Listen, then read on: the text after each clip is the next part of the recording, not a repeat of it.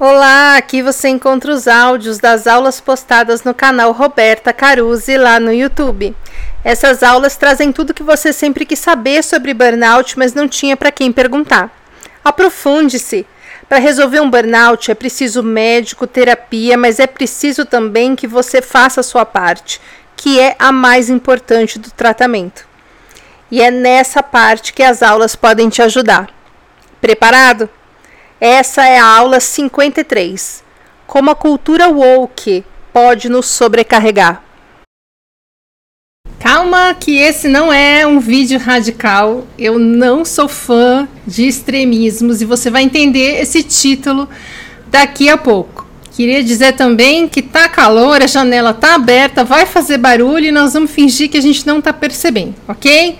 Mas antes de mais nada, eu preciso dar boas-vindas a você que continua inscrito no canal, que se inscreveu no canal nesse ano, porque eu, sinceramente, mesmo, gente, juro, eu achei que as três semanas que eu tirei de férias, entre aspas, seriam suficientes para eu terminar o livro. Na minha ilusão, eu iria focar por 20 dias em terminar o livro e ele estaria publicado ainda em janeiro e eu só pularia uma aula aqui do canal. A gente ia ficar sem uma aula. O homem planeja, Deus ri, já disse alguém, né? Pois é. Então, não apenas eu tive um mês de janeiro campeão em perrengue, principalmente, mas não só por conta do climatério, como eu subestimei o trabalho que ainda faltava fazer no livro. Mas valeu a pena, acabei o livro. O livro está incrível. Eu estou muito feliz com o resultado. Eu imagino que na hora em que você estiver vendo essa aula, o livro já estará à venda, mas neste momento aqui que eu estou gravando, só o e-book está disponível. A versão impressa demora uns diazinhos entre ser aprovada lá pela Amazon, e já foi, e começar a constar no catálogo lá da Amazon, no site para venda tá? É, então, se você já viu aqui no canal um vídeo em que eu tô falando do livro, esquece essa introdução aqui. Mas se você ainda não viu, é porque ele deve estar tá para sair. E aí eu vou colocar esse vídeo porque eu quero falar do livro mais do que largado aqui numa introdução de aula, sabe? E cumprindo a promessa que eu fiz para vocês que estão inscritos neste canal de contar a novidade em primeira mão para vocês. Então eu peço desculpas pela ausência maior do que a programada e que não foi avisada com antecedência porque eu não imaginei. Mas eu estava terminando o livro. E aqui estamos de volta com as nossas aulas quinzenais. Hoje a aula de número 53. E eu escolhi voltar como? Já me metendo em polêmica, né mesmo? É, a pessoa gosta de arrumar sarna. Só lembrando aqui, antes de começar a aula, que a gente tem um canal de vídeos, tem esse canal de aulas, tem o Instagram, tem os áudios dos vídeos e das aulas lá no Spotify. Tem dois livros, né? Tudo para você aprender o que é burnout, como curar burnout, como lidar com os sintomas, é, a entender o que é esgotamento físico, emocional, fadiga crônica e principalmente nesse canal aqui, qual é a sua parte no tratamento. Porque tem a parte do médico, tem a parte da terapia e tem a sua parte, né? Porque é preciso mudar o nosso estilo de vida, o nosso padrão de comportamento, de pensamento, etc. E tudo isso que eu falei você encontra aqui no descritivo e no final do descritivo você rola ali para baixo, vai ter os capítulos aqui da aula. Como o canal ainda é muito pequenininho, a gente não tem a divisão de capítulos liberada aqui no canal ainda, mas você pode clicar pelo descritivo no próximo vídeo, porque aí você vai direto para a aula sem precisar ouvir toda essa introdução, ok? Vamos lá? Bora! Muito bem. Antes de começar essa aula, eu quero deixar algumas coisas bem claras e explicadas já aqui no começo, porque se você for incapaz de entender esse começo, você já se retira da aula, que aqui não é o seu lugar, tá? O que, que é a cultura woke? Gente, grosso modo, o woke seria o politicamente correto. Tá? É um movimento que começou na comunidade afro-americana com o objetivo de criar um alerta para a injustiça racial. A palavra woke é uma conjugação de verbo do verbo to woke, to woke, to wake, que significa acordar, tá? Woke é o passado, acordado. Então é meio que estamos acordados para isso, estamos alertas, estamos atentos. É, estávamos ignorando, hoje estamos conscientes, tá? Então, é, com aquele crime que foi cometido por um policial americano que ajoelhou sobre aquele homem negro, esse termo woke acabou ganhando muito mais força na onda do crescimento do movimento Black Lives Matter e do foco de denúncia para com a polícia e o tratamento diferenciado e injusto que a corporação tem com quem não é branco. Isso esclarecido, vamos seguir com calma e com foco. Sai da defensiva, abre a sua mente. Antes de seguir falando da cultura woke, eu quero fazer outro esclarecimento, que aliás eu também fiz no livro, é, a respeito da minha posição política tá? Porque pelos motivos que você vai entender no decorrer dessa aula, qualquer pessoa que se utiliza das palavras militância ou lacração é imediatamente taxado como sendo de direita, como sendo herdeiro, como sendo adepto do movimento ali do presidente anterior, defensor de empresas cruéis e, portanto, contra o trabalhador. Tá? Então eu queria esclarecer que eu sou de esquerda, eu não falo sobre isso porque eu não acho relevante no assunto que a gente aborda aqui, mas acho relevante nessa aula. Ser de esquerda não significa ser do PT, tá? Que aliás eu odeio. Eu não acho o Lula uma pessoa honesta, atualmente não acho nem competente, mas eu votei nele na última eleição. Por quê? Para tirar o outro candidato que eu acho infinitamente pior. Ser de esquerda não significa ser contra o empresariado, mas significa ser contra políticas trabalhistas que tiram a dignidade e o direito das pessoas. Significa querer um sistema em que as pessoas tenham um mínimo de dignidade, gente que tenham comida, educação. Se você é de direita e acha que isso é balela, me desculpa, mas você é idiota, porque não apenas você está desconsiderando que toda pessoa é igual e tem o mesmo valor, como você está ignorando que pessoas sem dignidade e sem autoestima são justamente aquelas que fazem você sentir a necessidade de blindar o seu carro, por exemplo. E se você é de esquerda e realmente acha que o capitalismo é a razão de tudo ser injusto, você está sendo infantil, para não dizer burro. Sabe, gente, quando eu estava na faculdade, logo que eu entrei na faculdade, em 88, 89, 88, é, era o primeiro semestre, né? A maioria dos alunos aparecia nas aulas com camiseta do Che Guevara. Aliás, eu tô com a camiseta vermelha hoje. Mas olha, eu tô com a camiseta vermelha de esquerda marcas americanas de direita. Estou, estou bem no meio, ótimo. Não foi pensado, mas foi perfeito. Então, os alunos iam nesse início da faculdade, no primeiro semestre, com camiseta do Che Guevara. Tinha uns na época com umas camisetas URSS, com a foice, o martelo. Eu achava tudo muito legal. Eu só não ia com uma camiseta dessas porque eu estava no auge de querer agradar todo mundo na minha vida, né? Então eu tinha muito cuidado em tomar partido das coisas, porque eu tinha ali uma missão de agradar todo mundo e não ser criticada. E aí um dia, ah, eu preciso falar que faculdade era essa. Eu me formei em publicidade na ESPM, Escola Superior de Propaganda e Marketing, aqui em São Paulo. Portanto, nós estamos falando aqui de uma faculdade que hoje, que eu fui pesquisar, custa 6 mil reais por mês tá? Portanto, é uma faculdade elitista. Porque quantos por cento da população tem seis pau para investir todo mês por quatro anos na faculdade?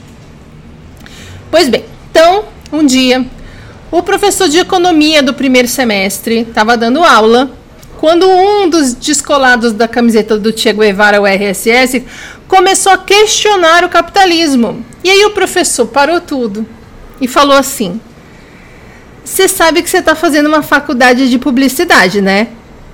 E o menino não se tocou, e ele, tá, ele tava tendo audiência ali das outras pessoas, achando ele super cool, então ele se inflamou e falando e começou a rebater. O professor fez assim. Eu lembro nitidamente, ele fez assim com a mãozinha. E aí ele falou assim: ou você é comunista, ou você é publicitário. As duas coisas é impossível, porque elas são contraditórias. E você vai precisar fazer essa escolha agora.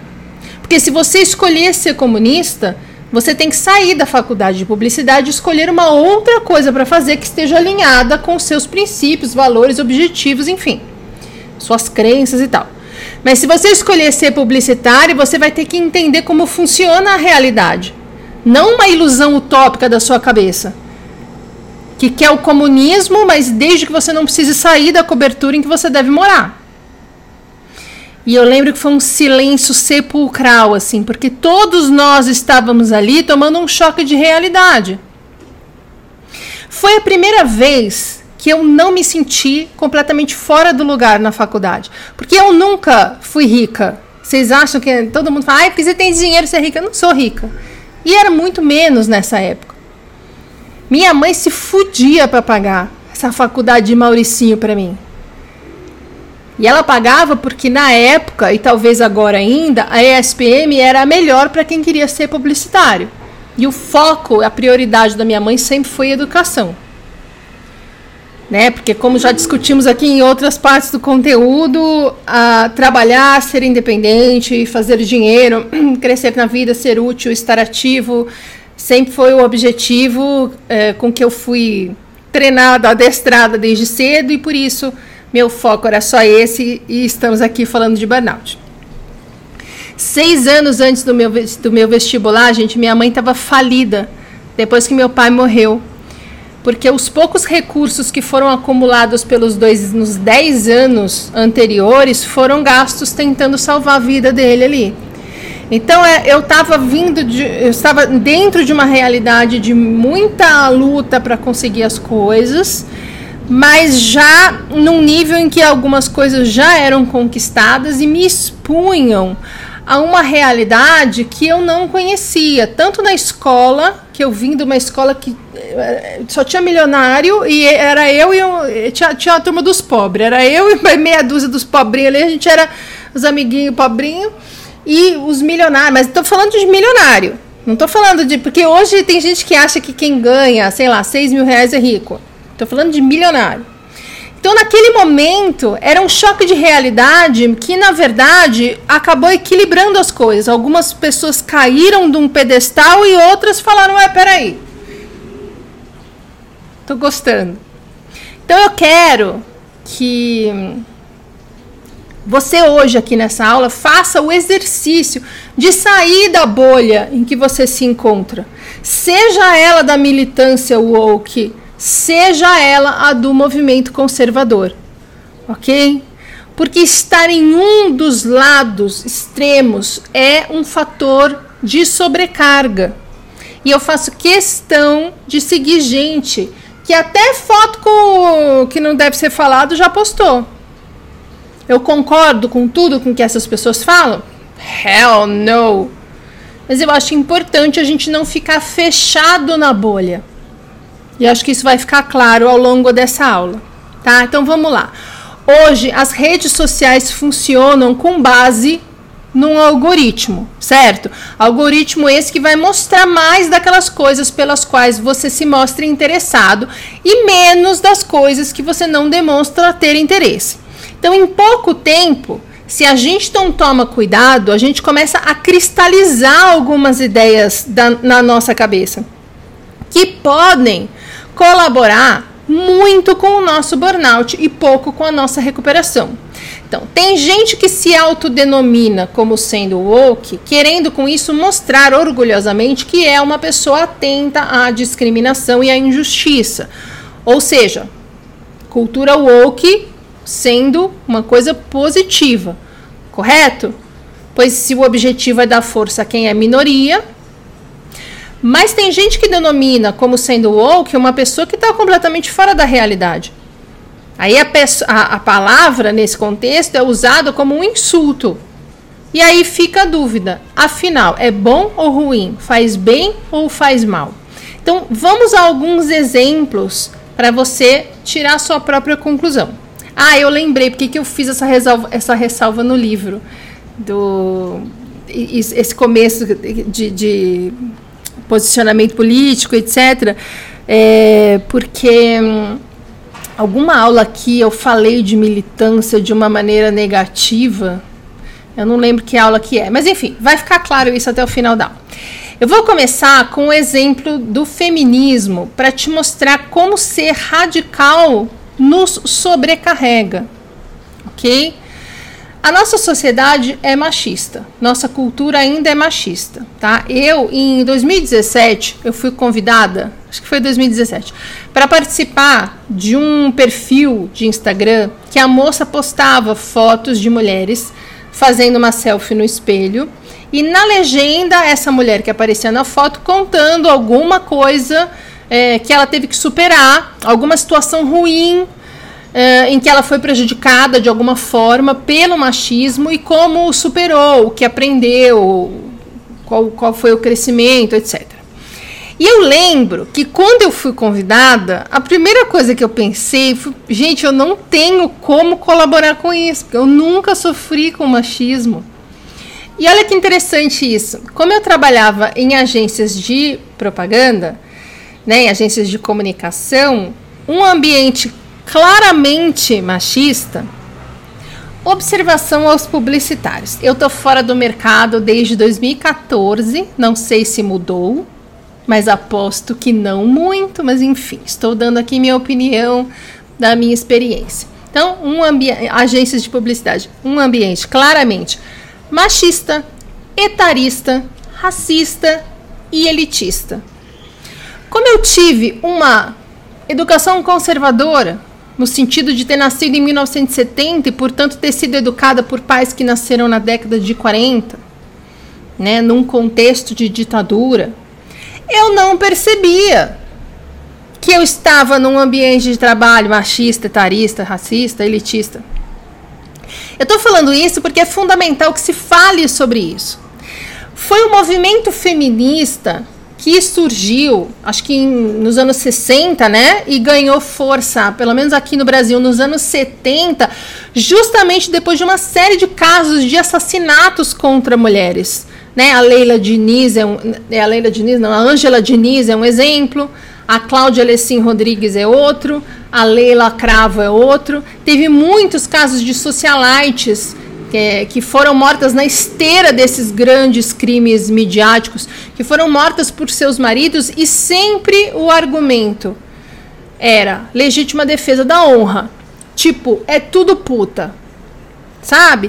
E essas mulheres que começaram a, a, esse, a fortalecer esse movimento, é, que começaram a formar e fortalecer esse movimento, que acabaram por abrir os olhos da sociedade a esse respeito. Porque quando uma coisa absurda está naturalizada, está normalizada, a gente passa a não se chocar mais. Quantas coisas eu, eu devo ter visto e ouvido nas agências que eu considerei normal, porque era normal à minha volta desde sempre. Entende? Então o movimento feminista é fundamental. Sabe como eu percebi que eu tinha, sim, muita coisa, aliás, para falar sobre o que eu sofri com o machismo nas agências? E que, veja bem, ainda mais essa, que tinha contribuído seriamente com o meu estresse crônico? Quando eu comecei a seguir mulheres que falavam sobre isso, perfis que questionavam essas coisas que traziam provocações, expondo casos, explicando teoria, trazendo novas ideias, novos ângulos. Acho que a grande responsável por eu ter percebido que as coisas naturalizadas na minha educação não deveriam ser normais foi a Jut Eu me lembro que cada vídeo dela em que ela abordava o feminismo era uma tapona no meio da minha cara. Eu lembro que eu, na época eu falei, gente, eu tô velha, mas não é tô velha, é que era uma coisa que estava florescendo e eu ainda trazia muitas coisas que estavam um tanto cristalizadas na minha cabeça devido a eu ter passado décadas uh, fortalecendo aquelas ideias, né? Porque era o que eu via e ouvia à minha volta. Bom, eu participei do negócio lá do Instagram, ciente de que sim, o machismo esteve presente na minha vida e eu precisei fazer vários movimentos internos para me desvencilhar da imagem indigna que eu passei a ter sobre mim, em alguns aspectos, como consequência disso. E então eu quero que fique muito clara a importância desses movimentos do politicamente correto, onde a gente começou a ter um entendimento inédito na época sobre, por exemplo, palavras que a gente usava com naturalidade e que eram ofensivas. Gente, eu venho de uma família em que eu nunca vi um comentário ou um ato racista. Os meus pais sempre tiveram pessoas negras na sua convivência em alta conta, é, desde grandes amigos, passando por colegas de trabalho, sei lá, eu lembro que isso não era uma questão na minha casa, é isso que eu quero dizer. É que eu falei isso me senti igual aquelas pessoas que falam assim: não, eu não tenho nada contra a pessoa. Por exemplo, pessoas gays, eu até tenho amigos gays. Ou seja, a pessoa já está começando ali a se entregar. Não, o que eu quis dizer foi: isso não era uma questão na minha família, na minha casa, na minha vida, até o momento que eu vou contar aqui que foi quando eu estava no ginásio, quando eu passei da quarta série para quinta série, não sei se ainda é assim, eu sei que mudou aí, mas enfim, antigamente, quando eu saía do primário, que era a quarta série, e passava para o ginásio, que era a quinta série, também em escola de riquinho, né?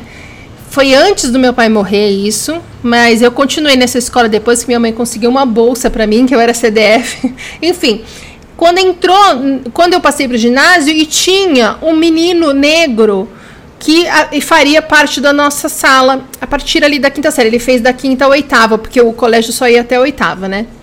E eu lembro que foi um acontecimento. Sabe, o negócio virou assunto. E se por um lado eu não entendi por que, que o menino virou assunto, porque para mim não entendi. Por outro lado, eu, pense, eu também percebi que até aquele momento não tinha tido nenhum aluno negro nas escolas que eu tinha estudado e que eu nunca tinha me dado conta. Eu lembro desse momento.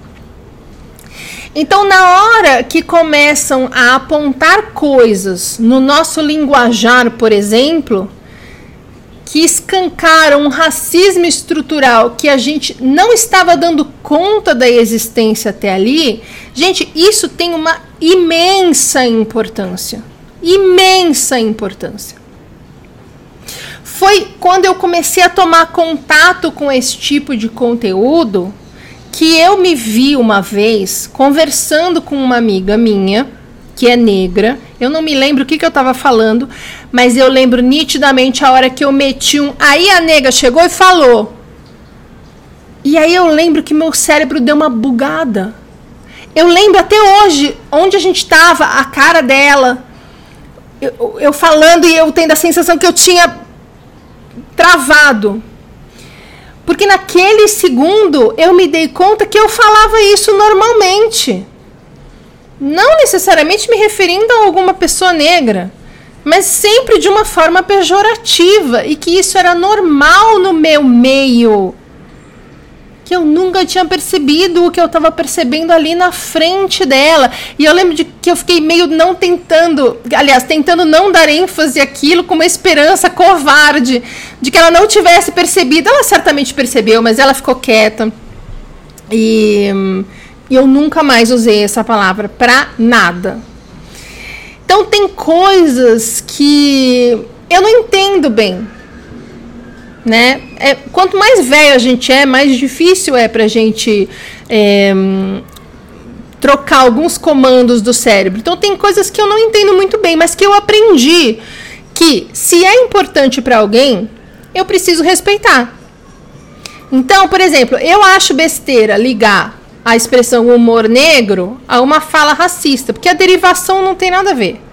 Mas eu sou branca. Né? Então, se uma pessoa negra me fala sim, é ruim. Liga as duas coisas. Não é uma coisa que se deva falar. Mesmo que eu não entenda, eu preciso respeitar. Do mesmo jeito que eu sei que a proporção é diferente, mas se alguma pessoa magra me falar ah, que é mimimi de gordo, alguma coisa que me machuca, eu vou tomar como um desrespeito. Então cada um sabe da sua dor e mimimi é aquilo que dói em você e não dói no outro né? Então respeita. Ou melhor, mimimi é aquilo que dói no outro e não em você. Então respeita. E é assim que a gente vai aprendendo, crescendo, amadurecendo, evoluindo. Certo? Porque preconceito, gente, vem da ignorância. E a ignorância é a porta de entrada para o radicalismo, para o extremismo, para o autoritarismo, para o fortalecimento da ideia de que algumas pessoas merecem ter uma vida indigna, para o fortalecimento da ideia maluca de que algumas pessoas têm mais valor do que outras. Então, quando a gente fala de militância, a gente precisa entender que é fundamental que tenha gente falando, questionando, jogando na cara, censurando criticando, porque é assim que a gente quebra aquela parte dura da cultura. Vocês lembram da aula 34 sobre a cultura do burnout? Vou deixar aqui em cima. Que eu usei a, aquele negócio, do, aquela metáfora do aquário para fazer ali uma uma comparação. Se é metáfora, não é comparação, tudo bem, vocês me entenderam? A gente precisa de gente falando essas coisas, trazendo outros ângulos, questionando, provocando, para quebrar essa cultura sedimentada na sociedade e trazer movimento, sabe? E trazer respiro e quebrar paradigma e trazer novos ângulos de entendimento das coisas. Que é o que eu faço aqui numa proporção menor falando sobre burnout. Então, da mesma forma que isso é fundamental, quando eu venho aqui falar sobre burnout, questionar algumas coisas que estão sendo vendidas como é, como verdades absolutas, não é isso que quem fala de burnout botando a culpa no capitalismo e nas empresas faz. São coisas opostas com resultados completamente diferentes. Este é o ponto da aula. Vamos entender isso. Eu quero voltar para o exemplo do feminismo que eu interrompi para aprofundar a questão da, de, de, que a militância é fundamental, né? Essencial para que a gente consiga construir uma sociedade em que as pessoas, todas elas, sejam respeitadas. Não, deixa eu dar dois exemplos antes. O movimento Me Too, hashtag Me Too, por exemplo surgiu para iluminar uma questão essencial para qualquer mulher. E eu me lembro como eu me senti menos culpada quando todo mundo começou a compartilhar, porque quando a hashtag surgiu, era um movimento de todas nós compartilharmos é, quem já tinha sofrido algum tipo de assédio é, sexual colocava ali, acho que era no Twitter, né? Hashtag MeToo, ou seja, eu também. E é, o resultado era aquele alívio que a gente tem quando a gente guarda uma coisa que a gente acha muito feia dentro de nós. E depois a gente descobre em algum momento que não foi só com a gente, que não somos só nós a sentir aquilo, a passar por aquilo. E você tem aquele alívio que é o meu objetivo primeiro aqui no canal desde que ele começou. Aquela sensação de falar, ah, bom, não é só comigo, né? E o que que virou? Olha, então olha que coisa boa. Olha que movimento positivo que era o Me Too. O que que virou o Me Too? Gente, sério, virou uma ferramenta de vingança. Vejam o caso do Márcio Smelling. Eu também acreditei no que foi relatado na Piauí. Mas vai pesquisar, munido do seu bom senso. Não tira a importância do que foi feito até ali, do que, do que foi feito até agora, mas macula, entende? Desvia, desvirtua, mancha, tira o propósito da coisa e ainda por cima se transforma em munição para o lado oposto, o lado que tem interesse em manter as coisas como sempre foram. Outro exemplo, eu, até a minha idade adulta, achava, realmente achava, que meritocracia era uma coisa que fazia sentido. Porque começou a ter internet, gente, assim, para todo mundo começar a acessar, quando eu tinha, sei lá, uns 22 anos, acho, 23 anos. E até esse momento a gente ficava totalmente dentro da nossa bolha. Porque a troca de informações, conhecimentos e ideias era presencial, necessariamente. Ou através de cartas e telefonemas, mas enfim. Não era uma coisa tão dinâmica quanto é numa rede social. Ainda mais com os gadgets, com, as, com a tecnologia, com os acessos que a gente tem hoje. Né? E com a proporção de pessoas com acesso que nós temos hoje. Então, se eu estudei em escola de riquinho, se eu me formei é, se, se eu me, me, enfim, me formei como pessoa na época da ditadura, se eu fiz faculdade Mauriceba, era difícil para mim entender que não, que o dia não tem 24 horas para todo mundo, como falou ali outro dia a moça. Quando as redes sociais começaram, e a gente começou a ter contato com outras realidades, com outras formas de ver o mundo, com outras ideias, para o bem e para o mal. Quando a gente começou a ter contato com os movimentos todos, as militâncias todas, essa bolha começou a se quebrar. Então, hoje eu posso dizer que eu era uma idiota. Mas não me culpo, porque era o possível de se fazer na época, no contexto em que eu estava certo? Porque meus pais sempre se preocuparam muito em não deixar se perder os valores de pessoas que vieram do nada, mas eu não tinha a referência do meio. Eu conhecia a realidade de quem não tinha nada. E eu, e eu conhecia a realidade dos milionários, filhinhos de papai que estudavam comigo. Eu tinha muita dificuldade em entender esse meio. E eu não sabia que existia essa dificuldade, então eu não fui atrás. Então, hoje, então, é, hoje eu posso dizer que então eu era uma boba idiota e que aos poucos eu fui tomando contato com outras realidades e curiosa que sou, eu ia pesquisar mais e mais para entender aquilo e também junto com essa consciência foi se tendo também mais recursos de pesquisa para aprofundar os assuntos, né? Então assim, eu lia jornal de cabo a rabo antes de, de ter tudo na internet. É, eu tinha uma profissão que exige que a gente esteja sempre atu atu atualizadíssimo. Foi um movimento natural para mim quando comecei a ter acesso a tudo, me enfronhar nas coisas que eu não tinha pensado antes, que eu não conhecia antes, em movimentos e pensamentos que eu nunca tinha me interessado antes.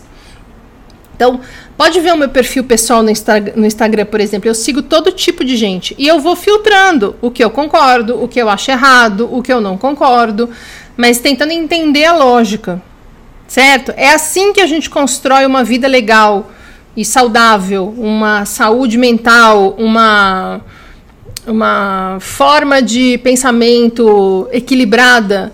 Não é ficando fechado numa bolha, considerando quem está fora dessa bolha o seu maior inimigo. Isso te adoece. Já volto aqui. Voltando para o feminismo. Então, entendemos que é importantíssimo que essas mulheres estejam falando, gritando, saindo na rua pelada com o corpo pintado, questiona, concorde você ou não, mas estamos entendendo a importância, questionando o padrão estético, a questão da carga mental, da sobrecarga de uma sociedade que é machista, em que o marido até outro dia chegava do trabalho esperando o jantar pronto na mesa, que a mulher não podia engordar né? Não podia deixar de tingir o cabelo. Entendeu? Entendeu? Isso foi e é fundamental para quebrar alguns conceitos, para que as novas gerações sejam construídas de outra forma e que as pessoas estejam cada vez mais com igualdade no sentido dos direitos e dos deveres. Muito bem, mas aí é que vem existe um momento em que o movimento, seja qual for, tá? Tô usando o feminismo aqui como exemplo, mas serve para qualquer outro. É, existe um momento em que o movimento pesa a mão, passa do limite, exagera. É quando algumas pessoas começam a radicalizar, a tornar a conversa inflexível. Né? Nós deixamos de ter um diálogo e passamos a ter dois monólogos. A apontar o erro de todo mundo segundo uma cartilha extremista, onde aquilo é o perfeito e o ideal e qualquer coisa que fuja daquilo, nem que seja um pouquinho, está errado. Eu não estou falando de extremismo político, hein? Eu estou falando aqui de aqui seguindo meu exemplo, feministas versus conservadores, tá? Porque é aquela história do ar condicionado, da, se isso foi politizado é um outro papo. Porque é aquela história do ar condicionado da firma que eu sempre falo. Tá no 18, Mariazinha fica com frio, vai lá bota no 28. Armandinho começa a cozinhar, vai lá bota no 18. Claudinha começa a ficar com frio, vai lá e assim fica, 18, 28, 18, 28 e ninguém nunca coloca no, sei lá, 22, tá? Por isso que para algumas pessoas ser woke é ter consciência social, questionando os opressores historicamente impostos a um povo, enquanto que na mesma medida, para outras pessoas, o woke descreve quem acredita que é moralmente superior, mas na verdade é hipócrita. Porque perderam a mão, gente. Na hora em que você começa a cancelar todo mundo, a coisa tá fora do controle. E você começa a dar força ao que você queria derrubar, sem se dar conta. Olha só na questão do feminismo ainda. Vamos seguir o exemplo para ninguém ficar doido aqui.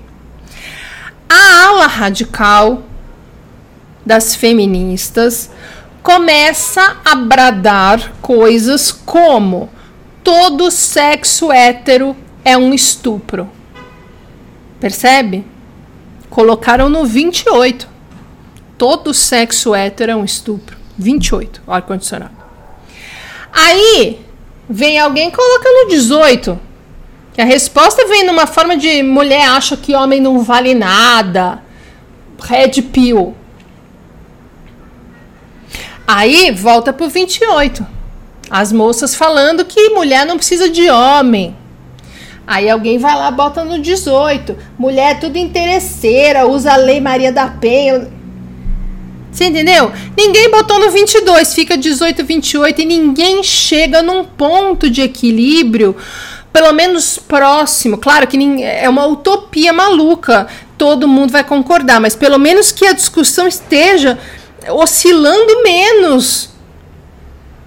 Né? Chegando num ponto mais equilibrado, onde as pessoas conversem e não se estapeiem no meio da rua e ameacem com coisas pesadas online uns aos outros.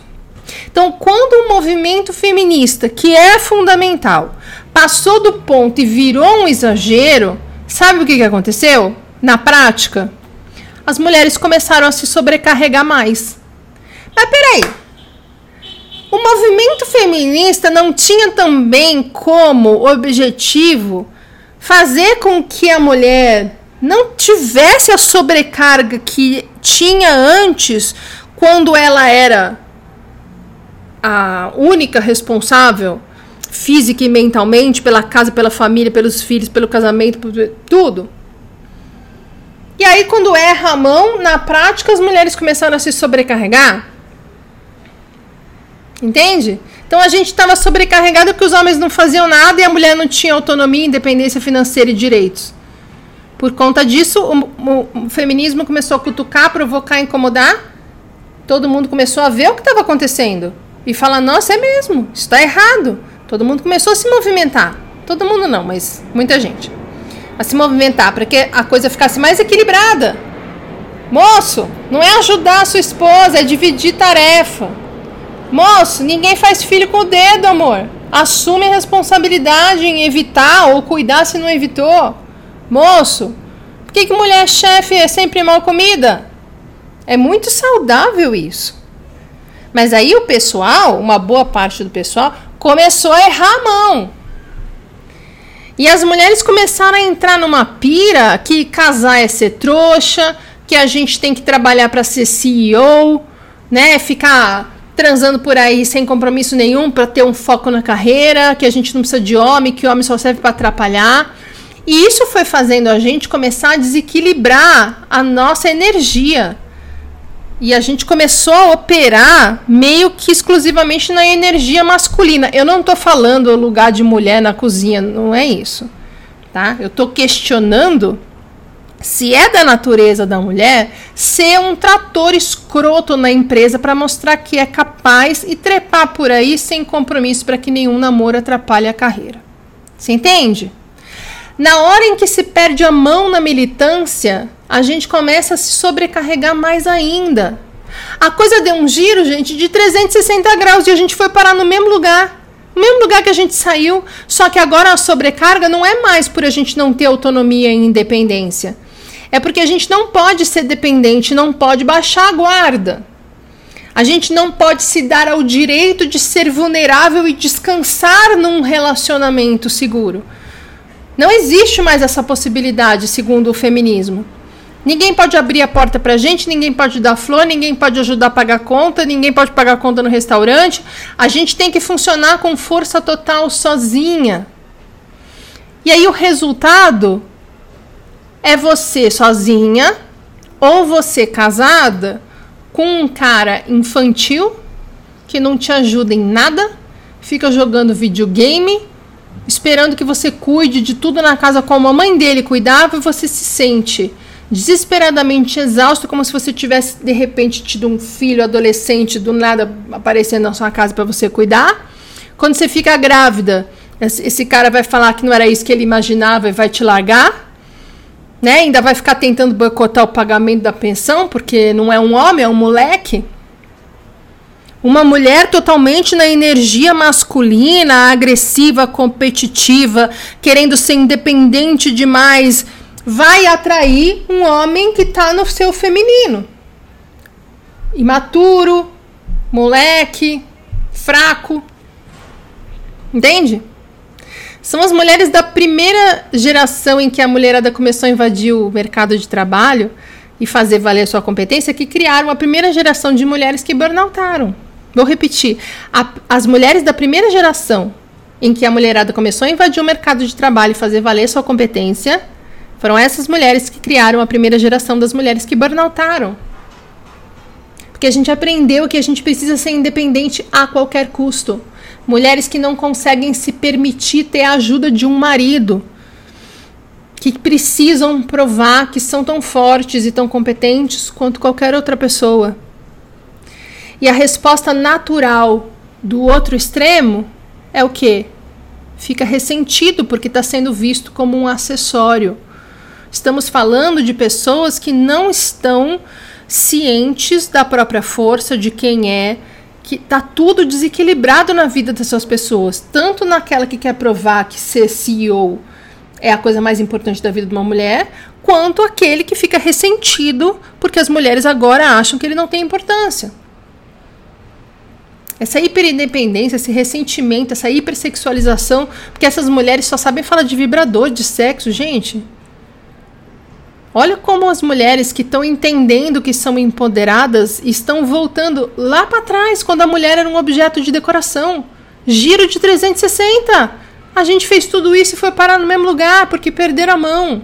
E agora a gente continua sobrecarregada. Mas dessa vez, além de estar sobrecarregada, a gente também se culpa. Porque a gente ouve sobre liberdade e está presa num modo de vida hashtag girlboss que nenhuma saúde mental aguenta.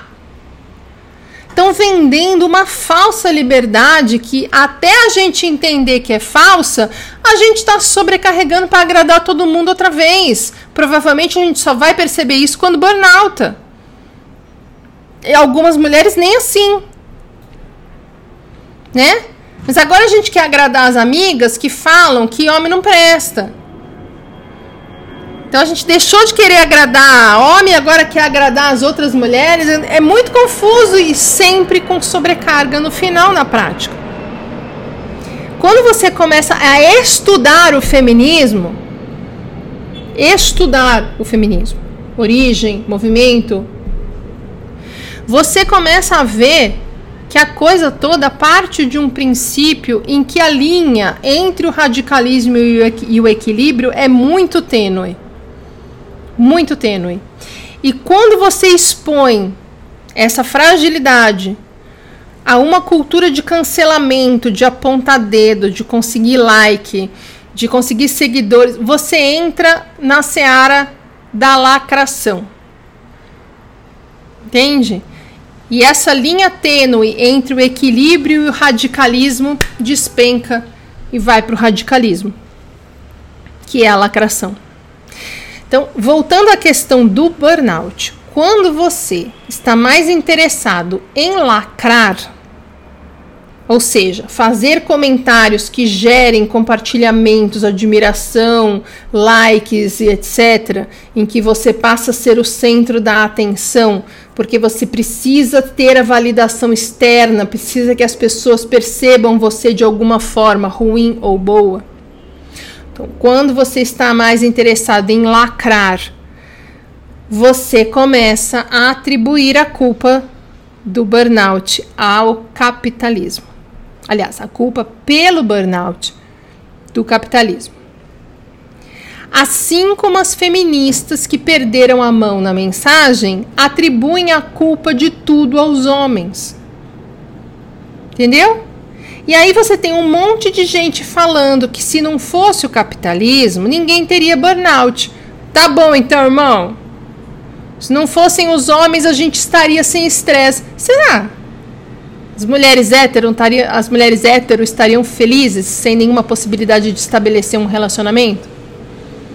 Relacionamentos são processos de cura, gente, de crescimento, de aprendizado.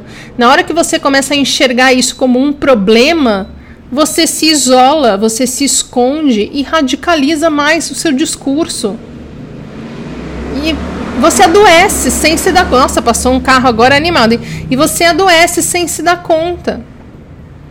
Se você radicaliza o seu entendimento sobre burnout e passa a achar que você é um alecrim dourado que sofre nas mãos do empresariado, você vai se sobrecarregar do mesmo jeito. Porque ser uma vítima passiva que nada pode fazer frente às atitudes cruéis dos outros é a coisa mais estressante que existe. Assim como em qualquer outro movimento, na hora em que você se coloca numa posição em que a culpa é a atitude de outras pessoas que não estão no seu controle, você se coloca como vítima. E a vítima é a pessoa que mais se sobrecarrega. Porque não existe nada mais estressante do que a sensação de impotência. E ficar xingando, e ficar postando, e ficar lacrando, e ficar militando não alivia essa sobrecarga. Só faz você ficar se sentindo mais desorganizado mentalmente e emocionalmente. É a pior escolha de caminho para alguém que precisa se recuperar de um burnout. Então é isso, gente. Eu queria chamar a atenção para essa onda woke, para essa militância atual que traz para a gente uns conceitos muito radicais que sobre uma pessoa, né, os conceitos radicais que sobre uma pessoa com um perfil de, burnout, de burnoutado, ou seja, uma pessoa que quer ser validada pelos outros, que quer agradar, que não suporta errar e nem ser criticado, tem o mesmo efeito de um mundo em que não há nenhum tipo de movimento, questionamento, provocação, evolução. Entende? A sobrecarga hoje é até maior do que antigamente, porque as pessoas estão perdidas, repetindo coisas, com a exposição e o medo do cancelamento nas redes sociais, com um ritmo de vida que está deixando a gente completamente ansioso, deprimido, ressentido, sem suportar um tédio, um ritmo de vida que nos anestesia, que nos deixa cada vez mais burros, sem atenção, infantis, covardes e estressados. Gente, é preciso questionar as coisas, é preciso entender o que desses movimentos te faz bem e o que te faz mal. Para de ficar repetindo as coisas sem pensar porque é mais confortável para você. É mais confortável para você hoje, amigo. Porque daqui a pouco você vai ver como isso vai te pesar. Você precisa começar a entender o que te traz entendimento e alívio, que te ajuda a olhar as coisas por ângulos inéditos e amadurece você e o que faz você ficar ressentido, revoltado, agressivo e estressado. Porque qualquer uma dessas duas coisas, qualquer um desses lados, tem todo um mercado que lucra em cima disso e que vai estar muito focado em te convencer que esse é o caminho que você tem que seguir. E ninguém está interessado em fazer você se sentir bem, eles estão interessados em fazer você consumir de alguma forma alguma coisa. Qualquer um desses lados tem a necessidade de você ser fiel às suas verdades, a bancar as suas escolhas. É possível ter um relacionamento hétero em que a mulher se sinta segura para ser vulnerável e ao mesmo tempo imponha os seus limites? Para que as tarefas de casa sejam divididas, por exemplo? Sim, é possível assumir a responsabilidade sobre o próprio burnout sem com isso se culpar por nada? Sim. É possível ter um projeto de empreendimento que pode deixar você rico sem perder os valores que você traz com você em termos de as pessoas serem iguais, sem distorcer nada, porque rico é do mal e etc. Sim, desde que você encontre um equilíbrio. Enquanto você ficar em um dos dois lados brigando dentro da bolha, você não vai conseguir nada disso. Você só vai conseguir ficar ressentido, ansioso, estressado e doente. Ficar lutando contra esses movimentos sociais que estão aí para construir uma sociedade melhor teimando em ter de volta as coisas com as quais você estava acostumado e sabe lidar, é infantilidade, é covardia e essas duas coisas também te adoecem. É preciso questionar, pensar por conta própria, se informar, ouvir os dois lados, para tirar suas próprias conclusões e pensar por si mesmo. Hoje em dia, gente, tá a galera do chat GTP, GPT, enfim, Parou de pensar. As pessoas pesquisam no TikTok, o, o chat GPT faz os textos, ninguém pensa mais. Tocou um despertador. Só repete, repete, repete, repete. E depois não entende por que, que as coisas estão tão angustiantes. Enquanto você for na onda das pessoas que você quer agradar, para mais uma vez evitar ser criticado, julgado, diminuído, você vai continuar colaborando para que o seu estresse crônico siga forte. E se você burnoutou, você precisa construir um estilo de vida que faça com que você se fortaleça, com que você fique mais forte e mais saudável. E para isso é preciso que você entenda quem você é o que você pensa, o que você acha, o que você quer fazer e encontrar um equilíbrio entre as coisas para construir uma vida que respeite a sua natureza. Para de ver as ideias contrárias como ameaça. A vida quer da gente movimento. O burnout é uma correção de rota um chamado para que você mude o seu caminho, seus padrões de comportamento e de pensamento. E isso não quer dizer que você era bolsonarista e vai votar no Lula ou vice-versa. Quer dizer que você tem que achar o seu lugar. O meu, por exemplo, não está em nenhum desses dois grupos. Tem algum lugar aí no meio em que eu me encaixo. É mais para esquerda? É mais para esquerda, mas não é ali na ponta. E todos os, os outros lugares vão ter coisas para me criticar, com mais ou com menos violência. com mais ou com menos flexibilidade. Aonde quer que eu ache que é o meu lugar, os outros todos vão me criticar. Mas enquanto eu tô sendo fiel a mim, a minha essência, a minha alma, o meu coração, eu estarei bem. Mas enquanto você relutar em sair do lugar que te adoece com medo de ser criticado, você estará mal. Burnoutado, ansioso, deprimido, com dificuldade para dormir e sem saber direito quem você é. Quando a gente burnouta, a gente não sabe mais quem a gente é, do que, que a gente gosta. E é natural que no meio do caos, do caos emocional que é o burnout, ouvindo as piores coisas sobre nós, a gente se sinta meio que protegido em, em entrar numa bolha e ficar ali quietinho, bonitinho, escondidinho. É nessa hora que a gente vai para um lado ou para o outro.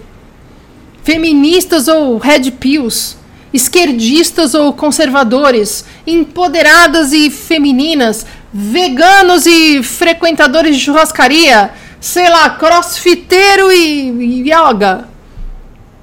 Minha mensagem hoje nessa aula é: descubra quem você é. Não se esconda em uma bolha tentando agradar. A bolha serve para a gente apontar o dedo para quem parece estar errado. Sabe por que isso parece bom? Porque enquanto a gente aponta o dedo para os outros, a gente não precisa lidar com a culpa que está consumindo a gente. Mesma coisa para quem aponta o capitalismo e as empresas como culpado do burnout.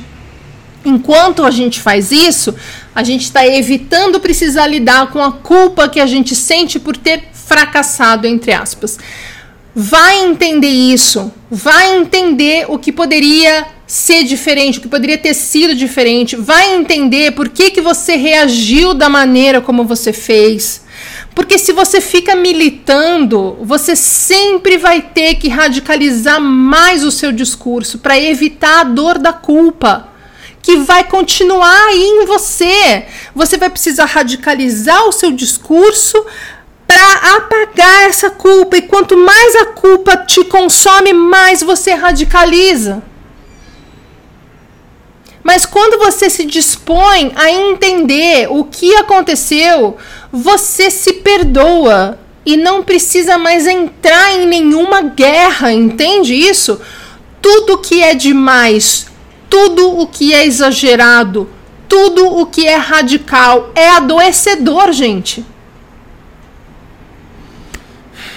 Me empolguei.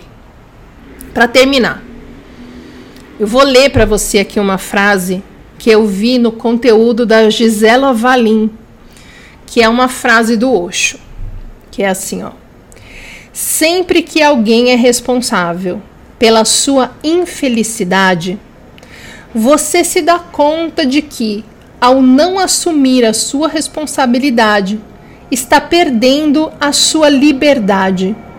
Responsabilidade e liberdade são dois lados da mesma moeda. E eu vou ler de novo que passou um avião. Sempre que alguém for responsável pela sua infelicidade, você se dá conta de que, ao não assumir a sua responsabilidade, está perdendo a sua liberdade. Responsabilidade e liberdade são dois lados da mesma moeda. Traduzindo, quando você não assume a sua responsabilidade sobre o seu burnout, você perde a liberdade que você deseja tanto ter. As pessoas ficam falando, eu quero minha vida de volta. Não, não, a gente não quer a nossa vida de volta, porque a nossa vida estava uma bosta. Se não tivesse uma bosta, a gente não tinha burnoutado. A gente quer a nossa liberdade de volta. A gente quer a nossa liberdade de poder escolher no que trabalhar, o que fazer, aonde ir, com quem estar, no ritmo que a gente quiser. A gente quer a nossa liberdade de volta. Nossa liberdade só virá se a gente parar de responsabilizar os outros pelas coisas que acontecem com a gente para de ficar falando que o problema do burnout é o capitalismo. Que isso, além de ser burro, te adoece. Quer sua liberdade de volta? Assuma sua responsabilidade no que te aconteceu. Responsabilidade é completamente diferente de culpa, porque você não tem culpa sobre o seu burnout. Eu não tenho culpa sobre o meu burnout. Nós não temos culpa, nem as empresas. A única culpada é a cultura. Nós temos responsáveis pelo nosso burnout. A empresa, seu chefe, sua família, seu marido, sua namorada, sua mãe, o governo e nós mesmos. Assuma a sua parte de responsabilidade no seu burnout. E é assim que você vai conseguir ter sua liberdade de volta. Eu vou deixar aqui, nesse finalzinho de aula, é, um vídeo em que eu falo sobre redes sociais e a ligação delas direta com o nosso ressentimento. E também a aula que eu citei, que eu falo sobre a cultura do burnout, que é ótima para tirar o peso da culpa de cima da gente. Ok? E é isso. Feliz em estar de volta! E até a próxima! Me siga também no Instagram, arroba Roberta Caruzzi. No YouTube, canal Burnoutados SA e canal Roberta Caruzzi. E aqui com todos os áudios dos vídeos e aulas dos dois canais. Obrigada pela companhia e até a próxima!